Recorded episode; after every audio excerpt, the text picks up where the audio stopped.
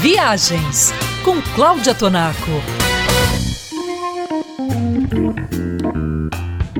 Para mim, solstício de verão e solstício de inverno nunca significaram muito até eu começar a viver no Canadá. De repente, a viagem do sol pelo céu passou a fazer parte constante da minha vida. Aqui, o movimento da estrela maior do nosso sistema planetário é muito mais visível. Dependendo da estação do ano, ele nasce muito mais cedo ou muito mais tarde e se põe muito mais cedo ou muito mais tarde. A partir da primavera, os dias ficam mais brilhantes e esticam noite adentro. Sua luz, que no auge do verão surge no céu antes das 5 da manhã e se apaga depois das 9 da noite, começa no outono a diminuir.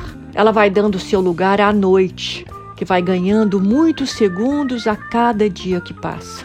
E finalmente, chega o final do ano, quando você acorda às sete da manhã, na mais completa escuridão, e volta para casa com a sensação de que a noite já vai longe, até confirmar com o seu relógio que são apenas cinco da tarde.